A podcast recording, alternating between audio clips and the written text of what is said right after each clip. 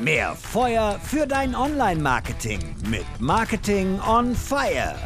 Über 70.000 Besucherinnen und Besucher werden erwartet, also nochmal mehr als im letzten Jahr. 800 Speaker, 1000 Aussteller und Partner, jede Menge Prominenz, Musik, Acts, ähm, ein Marketingfestival der Superlative könnte man es, glaube ich, ganz gut ankündigen. OMR steht an am 9. und 10. Mai in Hamburg und wenn du, liebe Hörerinnen und Hörer, wissen willst, wie du das Maximum aus deinem Besuch rausholst und wie du vielleicht noch ein günstiges oder gratis Ticket ersteigern kannst, dann bist du genau richtig hier. Hi, ich bin Robin Heinze, Mitgründer und Geschäftsführer der Online-Marketing-Agentur More Fire. Und bei mir ist heute niemand Geringeres als Philipp Westermeier. Und mit ihm spreche ich darüber, wie du deinen Festivalbesuch bei OMR am besten op maximierst, optimierst. Moin Philipp, schön, dass du dir die Zeit. Hallo Robin, danke für die Einladung. So, Philipp, ich habe jetzt einen Podcast mit Joel, den du aufgenommen hattest, gehört. Du praktizierst die Methode Management by Walking Around. Das heißt, du gehst rum und äh, bist präsent und beantwortest Fragen. So, wie viele Fragen beantwortest du im Moment so pro Tag? Ja, ist schon krass. Also man braucht eigentlich keine Termine im Kalender, sondern man kommt irgendwie ins Büro rein und dann ist der Tag trotzdem abends um 10 irgendwie vorbei und man denkt sich, ich hätte ja keinen Termin. Aber man hat halt sehr, sehr viele Sachen irgendwie dann so versucht, ja, mit drüber nachzudenken, mit einer Idee zu haben, um was abzusegnen. Ja, äh, also für eine genaue Zahl habe hab ich nicht, aber es ist einfach, sagen wir, ich habe eine Stundenzahl und da ist häufig echt, jetzt mal abseits auch vielleicht einem Gespräch wie unserem hier, sind häufig gar nicht so viele Termine. Es ist einfach trotzdem ergibt sich wahnsinnig viel. Ja, Wahnsinn. Ich habe irgendwann gehört, ob ich ein zweijähriges Kind stellt 500 Fragen am Tag. Äh, die bekommst du wahrscheinlich dann. Ja, ja, ja. Aber was mir wirklich in letzter Zeit aufgefallen ist, dass man, früher habe ich das ab und zu schon mal so gehört von Leuten, die sagten, naja, gegen Ende des Tages, da bin ich nicht mehr so entscheidungsfreudig, da bin ich entscheidungsschwach. Und ich so, was hat jetzt die Uhrzeit des Tages mit einer Entscheidungsstärke zu tun? Aber das merke ich bei mir auch. Also ich äh, merke, dass ich halt dann irgendwie teilweise so, man hat dann nicht jetzt Fragen, sondern vielleicht 200, 300 Entscheidungen am Tag in sich drin und danach wird es irgendwie, ja, anstrengender oder nicht mehr so gut. Und das, das merke ich einfach. Also ich meine, nicht, dass jetzt nicht andere Leute, die ja auch irgendwie viele Entscheidungen zu treffen haben, aber war, bei mir ist jetzt einfach sehr geballt und da ist mir nochmal aufgefallen. Ja, Wahnsinn. und bin ich ja happy, dass wir morgens um 10 Uhr aufnehmen und nicht um 19 Uhr. OMR hat sich ein bisschen entwickelt, das Festival. Ich habe mal rausgekramt, mein erster Besuch bei euch war 2012. Da kam dann eine Mail von deiner Gmail-Adresse noch so, hey, wir ändern die Location, wir gehen auf die große Freiheit 36. So, wow, krass, total geil. Ich glaube, das Bo war als Musikeck da. Zum ersten Mal auf einer Konferenz war ein Musikeck da. Oh, hat sich ein bisschen was getan seitdem, oder? Ja, also erstmal bin ich natürlich mega stolz, dass du seitdem dabei bist und du hast mir ja auch im Vorfeld des Podcasts die Mail geschickt mit der Mail von mir damals und ich habe es ja auch nochmal gelesen und musste so ein bisschen schmunzeln. Ja, also es sind jetzt elf Jahre und das ist schon echt verrückt, was elf Jahre ausmachen. Jetzt natürlich insgesamt in der Welt, aber jetzt, wenn man so reinzoomt in unser Event, das war damals halt, ja, so ein, so ein Hobby, so eine Sache, die man mal so macht, ohne groß viel drüber nachzudenken und jetzt ist es natürlich schon echt ein äh, mittelständisches Unternehmen geworden. Ja, Wahnsinn auch. Also ich war auch letztes Jahr über das Festival gegangen und mein erster Eindruck und auch Feedback von einigen Leuten war, boah, ist das groß. Und zum Teil meinten die Leute, boah, ist jetzt viel zu voll, viel zu groß. Und so auch in Richtung Beschwerde, ja, ich habe irgendwie gar nicht die guten Vorträge gefunden, ich habe gar nicht irgendwie das richtige Programm für mich gefunden. Und da dachte ich mir auch, ja, du, mein Gott, du gehst auf eine Veranstaltung mit 70.000 Leuten, bereite dich besser mal vor. Und deswegen machen wir genau hier diesen Podcast auf, damit die Leute sich besser vorbereiten können. Also gehen wir mal durch. Wie kann ich das Beste aus dem Festival rausholen? Oder fangen wir ganz vorne an. Wenn ich jetzt noch kein Ticket habe, 399 Euro ist der aktuelle Preis, richtig im Ticketshop? Genau, das ist der einzige Preis. Wir haben nur ein Ticket. Man ist mit dem Ticket überall zugangsberechtigt. Dann jeweils nach Kapazität in den verschiedenen Hallen natürlich. Aber das, es gibt nur das ein Ticket. Es gab auch nie ein anderes. Außer zur Black Week haben wir für 80 Euro Tickets vor allem letzten November rausgegeben, um halt wirklich allen, die im letzten Jahr zu 50 Euro da waren und ansonsten sehr enttäuscht gewesen wären und die uns offensichtlich auch sehr eng verfolgen und es im November schon im Blick haben, waren immerhin 12.000 Leute Chance geben, zu geben, dabei zu sein. Das war sozusagen, da ist aber keine Early Bird, keine Late Bird, keine Aktionen das ist der Preis, das bleibt der Preis. Die Chance, ähm, aber umsonst aufs Festival zu kommen, liegt ganz klar bei den Ausstellern. Also wir haben da irgendwie sehr, sehr viele Aussteller, auch alle auf der Website erkennbar. Wenn man sich da meldet ähm, und sagt, hör zu, ich hätte Interesse an einem Termin, ich würde mich gerne vernetzen oder wenn man vielleicht irgendwie Interesse an den Produkten hat oder das zumindest von mir aus auch vorgaukelt, dann bei den Ausstellern einfach melden, die haben Ticketkontingente, die sie verteilen können an halt Menschen, die gerne kommen möchten. Das ist schon mal das eine. Dann gibt es auch bei verschiedensten Partnern noch Ticketaktionen. Ich habe irgendwie im Podcast darauf hingewiesen, Sales Viewer aus Bochum, eine Firma, die, die gerade eine Aktion startet, wenn man dann da Testprogramme macht. Also muss man ein bisschen unsere Partner und Aussteller beobachten. Da, da, da gibt es die Kontingente. Ansonsten in absoluten, absoluten, absoluten Härtefällen gerne mich auch nochmal anschreiben, dann gucke ich, was ich machen kann. Aber eigentlich gibt es immer nur Ärger, wenn ich jetzt hier irgendwie noch jemandem Ausnahmegenehmigung erteile. So, das ist die Ticketfrage. Dann finde ich es genau richtig, was du sagst. Dass, was man, glaube ich, sehen muss, ist, bei 70.000 Personen Events erlebt ja keiner das Event gleich. Alle haben zum Teil andere Eingänge. Es gibt da, wenn nicht 10, 12 verschiedene Eingänge auf die Anlage. Andere haben Side-Events in der Stadt. Man könnte sich auch rein theoretisch einfach eine ganze Reihe von Side-Events aneinander basteln, ohne jemals das Messegelände betreten zu haben. Also wir haben bei uns auf der Website auch eine Liste ähm, an Side-Events, da sind über 100 Stück. Das heißt, man könnte nach Hamburg kommen oder in Hamburg sein und am Montagabend am 8.5. starten und dann mit einem Frühstück am Dienstag am 9.5. weitermachen und dann Kaffee trinken da, Mittagessen dort. Alles in der Stadt, in Hotels, in irgendwelchen Agenturen finden da Dinge statt. Man kann sich quasi außerhalb des Festivalgeländes durch die Side-Events durch die Stadt hangeln und hat auch sehr viel OMR erlebt, ohne halt jemals auf dem Festivalgelände gewesen zu sein. Ne? Ich meine, bei Pilot gibt es Sachen, es gibt irgendwie echt ganz viele Side-Events hier in Hamburg. Das heißt, ohnehin erlebt jeder dann irgendwie das Event anders, man erlebt andere Side-Events, man nutzt natürlich andere Masterclasses, ganz klar, dass der Schwerpunkt bei uns sind die Masterclass, da muss man sich auch für bewerben, muss man sich vorab anmelden, muss man sich ein bisschen durchgucken, wo man da dann 60 oder 90 Minuten lang eintauchen möchte. Aber das macht es halt sehr individuell, häufig auch sehr wertvoll, da irgendwie was mitzunehmen in der Tiefe. Und dann natürlich muss man sich bei den großen Bühnen ein bisschen raussuchen, wo man gerne sein möchte, wie man gerne hören möchte. Und es gibt wahrscheinlich auch viel Spannendes, was dann nicht machbar ist, weil halt eine Halle zu weit weg von der anderen ist oder weil man halt Vorträge auch gleichzeitig hat. Aber da gilt es einfach, sich das ein bisschen vorab einmal anzugucken und sagen, okay, das ist mir jetzt sehr wichtig, dann bin ich halt irgendwie um die Uhrzeit in der Halle vor der Bühne. Das sollte im Normalfall auch noch klappen. Aber so baut man sich halt zusammen und am Ende haben wir wirklich ein Ziel und das ist, dass sich das Eintrittsgeld, diese 400 Euro, für alle lohnen. Das lohnt sich denke ich meistens schon, wenn man sich den Eröffnungsvortrag von mir oder von meiner Redaktion, auch in dem Jahr vom, vom Roland Eisenbrand, der wird den auch halten, anhört, weil wir wirklich versuchen, da so Know-how zu vermitteln, indem man als Marketier wirklich Geld sparen kann, man sofort neue Ideen hat, die sofort Kohle bringen. Das ist auch noch so ein ganz harter Quick-Win, an dem wir wirklich bewusst auch so arbeiten, über den wir so nachdenken. Aber andere Speaker bringen natürlich auch häufig das Eintrittsgeld zurück, Ausstellerbesuche und dann gibt es natürlich die, ja, die Inspiration, die zufälligen Treffen. Also ich glaube, dass man da schon sehr, sehr viel rausholen kann, auch wenn es ehrlicherweise wieder groß werden wird. Wahrscheinlich oder hoffentlich wird es sich nicht ganz so groß anfühlen, denn wir haben eine Straßensperrung in Hamburg genehmigt bekommen. Die ganze Messe ist sozusagen jetzt zusammengeschlossen, beide Seiten, weil die Straße zwischen verläuft, ähm, gesperrt werden darf. Es ist jetzt auch Festivalgelände und damit verläuft es sich ein bisschen besser. Ah, okay. Genau. Zu den Tickets. Wir sind ja auch Aussteller, deswegen packe ich einfach mal die Idee mit rein. Also ich mache jetzt zum Podcast einen Post bei LinkedIn und da mach, steht drin, wie man noch drei Tickets gewinnen kann. Packen wir auch nochmal mit rein. Ja, perfekt. Ja, genau. Haben, haben wir das doch schon mal gelöst. Und wenn ihr bei einer NGO tätig seid, packen wir nochmal zwei Tickets drauf. Also einfach mich dann direkt anschreiben über LinkedIn und dann First Come, First Serve Marketing-Leute von der NGO kriegen das auch nochmal for free, weil da ist das Budget immer knapp. Schließe ich mich an, äh, auch gerade, ne, ich habe ja gerade von Härte, Härte, Härtefelden gesprochen. NGOs sind sicherlich dafür prädestiniert, weil ich auch ein schlechtes Gewissen habe, dann davon Firmen dieser Art dann da einfach das Geld zu nehmen. Ähm, obwohl ich wirklich glaube, dass es das schon auch wert ist. Ne? Aber vielleicht, ja, hat ja einer ein gutes Argument. Ich gucke gerne an. Wunderbar. Genau, und du hast gerade schon äh, erste Änderungen gesagt, die Straßensperrung, das heißt, genau dieser Durchgang von der einen Halle zur anderen, das war, glaube ich, auch wirklich so ein totales Nadelöhr. Also das fällt dann jetzt weg und wir hoffen einfach auf gutes Wetter. Ja, selbst wenn es jetzt ein bisschen nieselt, wird man da schnell rüberkommen. Aber wir hoffen natürlich sowieso auf gutes Wetter. Aber in der Tat, das Nadelöhr ist raus, man kann da jetzt rüberlaufen und wenn es sich aus Tonnen oder aus Kübeln schüttet, ist das auch angenehm. Was ist deine Empfehlung, wenn das ganze Thema Einlass angeht? Weil da war auch am äh, letztes Jahr war, glaube ich, auch ziemliches Nadelöhr. Haben wir als Aussteller hier nicht ganz so mitgekriegt.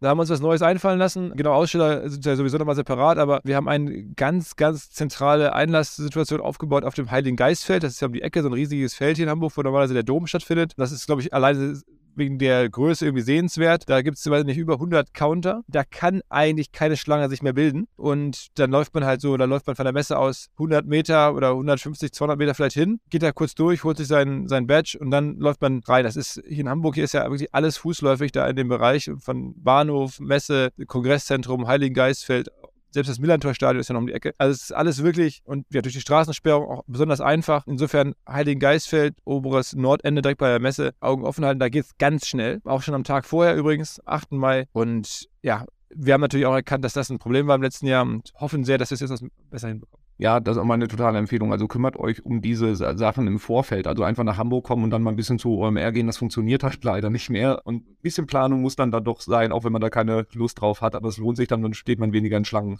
Ja, man kriegt ja was dafür. Also ich meine, durch, durch die Planung wird man ja auch belohnt, dass man halt, also A, denke ich, es wird kaum Schlangen geben äh, dieses Jahr und B, ähm, hat man einfach jetzt natürlich auch sehr viel Content-Optionen, die es vorher so nicht gab. Es, ich würde fast behaupten, in Deutschland, in Europa generell sehr, sehr selten gibt, diese Content-Vorträge etc., Masterclasses. Und die Downside ist ist halt, dass man da jetzt nicht einfach sich treiben lassen kann und dann automatisch in die richtige reinstolpert. Äh, das muss man schon ein bisschen ansteuern. Ja, genau. Wir machen ja selber zwei Masterclasses. Einmal wir selber als More Fire mit über Marketing Automation, einmal mit den von dir schon angesprochenen Kollegen von Sales Viewer zusammen zum Thema B2B-Marketing. Da habe ich auch schon jetzt gehört, die äh, Nachfrage ist gigantisch und wohl auch zum Teil die Masterclasses sind auch jetzt schon zum Teil nicht mehr buchbar. Also deswegen kümmert euch jetzt schnellstmöglich darum, wenn bei uns was ausgebucht ist. Sonst schreibt mich doch mal an, vielleicht kriege ich noch irgendwie einen Platz reingeschoben. Muss mal mit deinen Kollegen das ausdiskutieren. Aber definitiv, also je früher du da auch deinen Tagesplan machst und guckst, wo du zu welcher Veranstaltung gehst, zu welchem Vortrag, umso besser kannst du den, das Event auch nutzen, weil die 400 Euro hast du schnell wieder raus. Also wenn du da irgendwie nur einen Tipp mitnimmst, ist das ja eigentlich schon drin. Also ich könnte sagen, wer gar keinen Bock hat auf solche Koordination vorab, einfach am 10. Mai morgens in die Conference-Halle reinsetzen. Da ist ja die Konferenzbühne, die ich da moderiere. Ich glaube, kann man sich dann von einfach morgens von, von halb zehn, wenn es da losgeht, bis abends 18.30 Uhr angucken. Kann man da vom Sitz sitzen. Man ist hoffentlich nie gelangweilt. Man muss vielleicht irgendwann mal einmal kurz Pipi machen, Essen holen, aber auch so könnte man das Event verbringen. So wie in den guten alten Zeiten, ein Raum, eine Bühne. Aber es ist halt ein großer Raum, eine große Bühne, aber auch das ginge. So, wen haben wir denn da als Highlights? Also, was ich noch gar nicht angekündigt habe, ich freue mich sehr, Luisa Neubauer wird kommen zum Beispiel auf der Bühne, da freue ich mich, der äh, DAX-CEO, der, der Christian Klein von SAP, so ein bisschen die fachliche Seite machen, der Hugo Boss CEO auch ein bisschen die fachliche Seite, dann Shepard Farin, Street Artist von, von Weltrang, Ronnie Feek, so der Fashion-Designer, gerade überhaupt extrem heiß aus New York. Es gibt vielleicht eine Lesung, äh, mal gucken, da sind wir gerade im Gespräch, es gibt ja gerade spannende Bücher. Dann gibt es da natürlich auch irgendwie Serena Williams, die Tennisspielerin, da wird es auch noch eine Überraschung geben. Vielleicht kommt die nicht ganz alleine. Also, es ist auf jeden Fall da, ich will nicht alles verraten, viel geboten und ich würde es, wir machen uns sehr viel Mühe, auch wieder mit der Redaktion, die für die mit, der, mit unserer eigenen State of the German Internet Keynote und die wird es da auch geben. Also ich glaube, die Bühne, ja, für jemanden, der jetzt wenig Bock hat auf irgendwie da rumlaufen und irgendwie, der kann da sitzen. So, jetzt habe ich auch viele äh, totale Online-Marketing-Nerds, die den Podcast hören wo sind die besser aufgehoben? Weil die große Bühne, Serena Williams, nehmen die wahrscheinlich nicht so mit. Wo kriege ich am besten die richtig fachlichen Sachen mit? Also äh, natürlich vor allen Dingen in den Masterclasses, das muss man ganz klar sagen. Da geht es dann tiefer rein, 60, 90 Minuten. Auch sehr viel natürlich dieses Jahr zum Thema KI. Übrigens auf der großen Bühne auch KI. Ne? Also das ist ja so das Thema des wir dieses Jahr sehr viel abbilden. Da gibt es dann von U.com den, Richard Socher, von Aleph Alpha, den Jonas Andrulis. Das gibt es dann am 9.5. auf der großen Bühne. Also das macht schon Sinn. Aber klar, die, die richtigen nerdy-Sachen sind dann eher in den Masterclasses, sind auch zum Teil auf der Blue und auf der Yellow Stage. Da findet man auch reichlich davon. Äh, Cases vor allen Dingen von Brands, CMOs, die es da präsentieren. Auf der Red Stage würde ich sagen, ist es natürlich immer noch ein bisschen politischer, entertainiger, Lanz und Precht. So, und dann haben wir eine ganze Reihe, das ist ja keine Konferenz, sondern sondern ist ja ein Festival, auch viele Leute, die da, glaube ich, nur hingehen, um gute Zeit zu haben. Was sind so die, sage ich mal, Party-Highlights, die Entertainment-Highlights? Also bei den Musikern ist ja immer so, man darf manchmal nicht alle ankündigen, weil die dann auch noch in der Gegend auftreten, also exklusiv gegen nur sie, ja, im Rahmen von einem richtigen Konzert-Ticketverkauf. Und wer jetzt die Musikwelt beobachtet, der weiß, Bands, die gut zu uns passen, die in Hamburg auftreten viel ähm, und äh, auch vielleicht danach nicht mehr so häufig und äh, die wir natürlich nicht ankündigen, wenn sie dann kämen, weil wir dann Ärger bekämen mit den Veranstaltern der normalen Konzerte. Das äh, würde jetzt Wettbewerb empfinden, das ist auch dann verboten. Aber wir können ankündigen, der amerikanische Rapper Macklemore, für uns was Neues, zum ersten Mal ein amerikanischer Superstar mit dabei, äh, Macklemore, dann KIZ in Deutschland, glaube ich, schon auch mittlerweile echt eine große Nummer aber auch so wirklich langjährige Begleiter. Jan Delay wird nochmal spielen bei uns. Und dann Bad Moms J, junge Künstlerin, die über YouTube groß geworden ist insbesondere. Und natürlich, wer OMR lange kennt, auch es wird auch die Oli P-Momente wieder geben. Also irgendwie versuchen wir da die richtige Mischung hinzubekommen. Das ist, ich weiß schon, ähm, eine ungewöhnliche Mischung, aber ja, es ist wie ein Musikfestival, ähm, aber jetzt nicht streng nach einer Musikrichtung kuratiert. Stella Bossi, ein bisschen aus dem Elektrobereich, also nicht nur Oli P, nicht nur Jan Delay, sondern auch so Elektromusik ist da. Wir versuchen das sehr reichhaltig zu machen. Ja, mega. Und äh, ich weiß, dass unser, unser Team dann letztes Jahr auch ziemlich steil gegangen ist bei Oli P und ich habe da irgendwie nur lustige Bilder und Videos zugeschickt bekommen. Also man kann da eine sehr, sehr gute Zeit auch haben, um das Ganze auch mal sacken zu lassen, was man an Input bekommen hat. Ja, man will es ja mit Arbeitskollegen zusammen machen, damit mit Partnern. Ne? Ich meine, es ist immer so dieses Klischee, dass wir jetzt auch viel Party machen würden. Bei uns, natürlich gibt es bei uns auch Party. Es ist ein Teil dessen, weil das Berufsleben ja auch einfach Leben ist und weil man das dann auch gemeinsam mit Kunden, mit Partnern, mit ja auch Kollegen, Kolleginnen erlebt und ich finde, das ist dann jetzt auch nicht verwerflich. Es darf sich darauf nicht begrenzen. Tut es keinesfalls, aber es gibt es halt. Ja, das Klischee kann man äh, gerne auch wirklich zur Seite räumen, weil es gehört mit dazu. Es ist super wichtig. Es ist, wir, bei uns war ein bisschen Klassenfahrtatmosphäre oder halt eben auch wirklich mit Kunden, mit Partnern einfach eine gute Zeit haben und das hilft extrem und das ist halt eben, geht einfach viel weiter über das Kaffee trinken am Messestand hinaus. Machen wir auch gerne, also schaut gerne bei uns vorbei, aber wir können auch gerne dann anschließend einfach das Feierabendbier trinken. Okay. Noch eine Frage, die mir gerade unter den Nägeln brennt. Du hast von Luisa Neubauer angesprochen. Solche Großveranstaltungen, sage ich mal, sind ja nicht komplett kritikfrei, was das Thema Nachhaltigkeit angeht. Müsst ihr euch wahrscheinlich auch stellen. Was macht ihr da, um, sage ich mal, den Fußabdruck nicht zu groß werden zu lassen? Also ich glaube, erstmal ähm, muss man sich eingestehen, dass Events, egal welcher Art, egal wo, von einem Fußballspiel bis zu allem, nicht nachhaltig sind. Ne? Alleine die Anreise, die ein Event dann immer verursacht, ist da schon problematisch und haben wir nicht so ganz im Griff, aber wir versuchen das jetzt unter dieser Prämisse wirklich so nachhaltig wie möglich zu machen und uns da sehr stark zu verbessern. Wir machen seit einigen Jahren schon, dass wir unseren Fußabdruck sozusagen messen, dass wir unsere eine Klimabilanz erstellen und gucken, wo stehen wir da,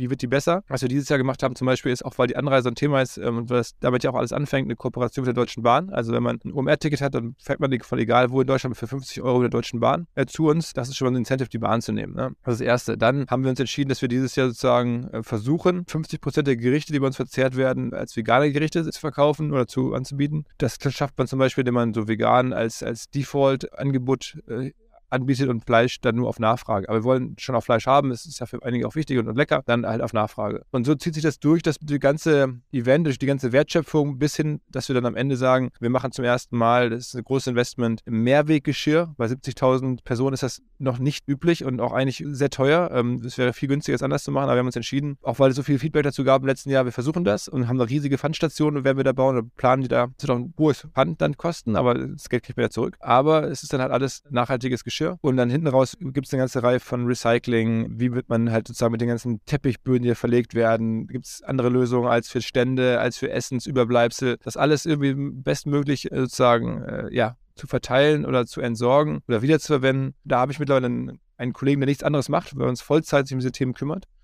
Also das ist schon insgesamt, wenn man das so das Gesamtpaket sieht, ja, eine Sache, die uns sehr wichtig ist, an der wir das ganze Jahr aber extrem gearbeitet haben, war uns vorher auch schon wichtig. Wir haben auch früher unseren CO2-Fußabdruck ausgeglichen, Offsetting gemacht und sowas. Mittlerweile machen wir halt noch mehr in die Richtung, war ja auch zwei Jahre Pause, auch Zeit, da nochmal noch mal seine Meinung vielleicht zu schärfen und dann nochmal bisschen besser, etwas besser darauf vorzubereiten. Also das ist jetzt alles da und am Ende, natürlich gibt es auch eine innerliche Ebene. Bei uns sprechen ganz viele aus dem Umfeld nachhaltige Firmen oder Climate Tech, Climate Tech Investoren, bis hin am Ende zu Maya Göpel oder Luisa Neubauer. Also es ist eine Dimension, die mir wichtig ist und die natürlich dann auch innerlich stattfindet. Wir werden das jetzt nicht permanent überbetonen, aber jetzt, wo wir darüber sprechen, ist es schon so, dass es auch jetzt für mich in den letzten Monaten auch das, der Vorbereitung ein Thema war, was, was wir neu nochmal in dieser auch innerlichen Relevanz haben. Du weißt ja selber, vor, vor sechs, sieben Jahren, da war OMR Online-Marketing. Da war jetzt kein Nachhaltigkeits- äh, oder Climate-Tech-Firmenmann da kein Thema, werden auch irgendwie, hätten da irritiert. Heute ist das irgendwie, sind wir so breit und das Thema ist auch so groß, dass es natürlich auch innerlich bei uns eine Rolle spielt.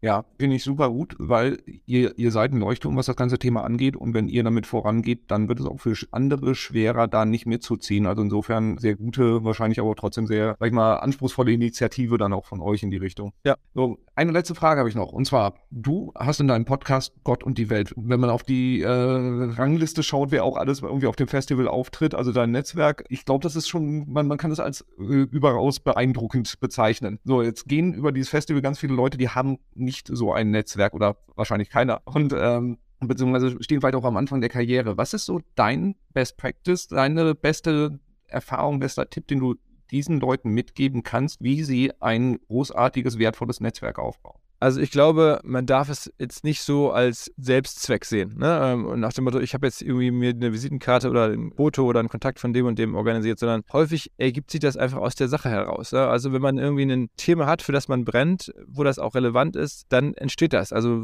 war das zumindest war es bei mir so. Ich bin nirgendwo hingefahren, als um irgendwie ein Netzwerk aufzubauen, sondern man hat halt eine, eine Position, hat halt auch vielleicht tiefes Wissen zu Sachen und dann ist das meistens so natürlich so der, der, der Türöffner, wo dann halt Leute aufmerksam aufmerksam werden, auch Interesse an der jeweiligen Person dann auch wechselseitig zeigen. So, das ist eine. Ansonsten natürlich, was schon eine Rolle find, spielt, und ich finde, das erlebe ich auch bei mir bei Instagram, dass halt Leute was vorschlagen, einfach sozusagen sehr, sehr sympathisch mitdenken. So, ne? Also Leute ne, schreiben mir regelmäßig, Leute sagen, hey, ich habe einen Podcast gehört, sag mal, der Gast könnte darauf passen. Und ich kenne den vielleicht und, und könnt ihr da ein Intro machen. So, klar, dann gucke ich mir das an und sage, okay, stimmt ja wirklich, der Gast oder die Gästin würde ja wirklich passen. Und dann bitte ich der, die Person oder würde ich das Angebot annehmen, dann, das, ne, dann ein Intro vielleicht zu bekommen. Und dann ist halt sozusagen über diese Intro halt eine, eine Nähe entstanden, eine gewisse auch, ich habe dann der Person irgendwie eine Intro zu verdanken und zack ist man irgendwie im Kontakt. Und sowas ist jetzt in meinem Fall ein Beispiel. Aber es gibt ja auch andere Sachen, wo man einfach Menschen beobachtet und sagt, wie könnte sich sehr stark in die hineinversetzt. Ich glaube, das ist vielleicht generell so, dass sich in den Gegenüber hinein zu versetzen und zu überlegen, wie kann man den jetzt sinnvoll ergänzen, sinnvoll unterstützen und darüber dann auch ja Wert kreieren für den. Und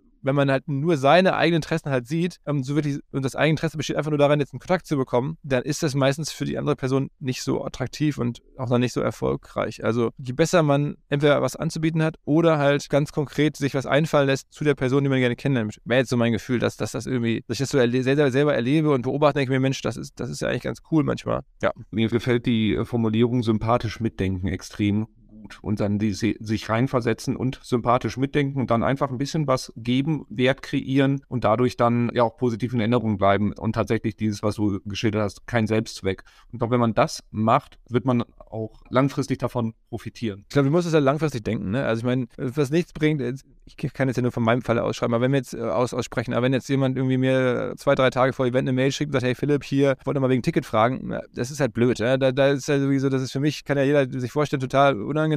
Aber wenn dann jemand sagt, hör zu, ich habe den Podcast gehört, wie wäre denn der Gast? Das ist halt dann wert.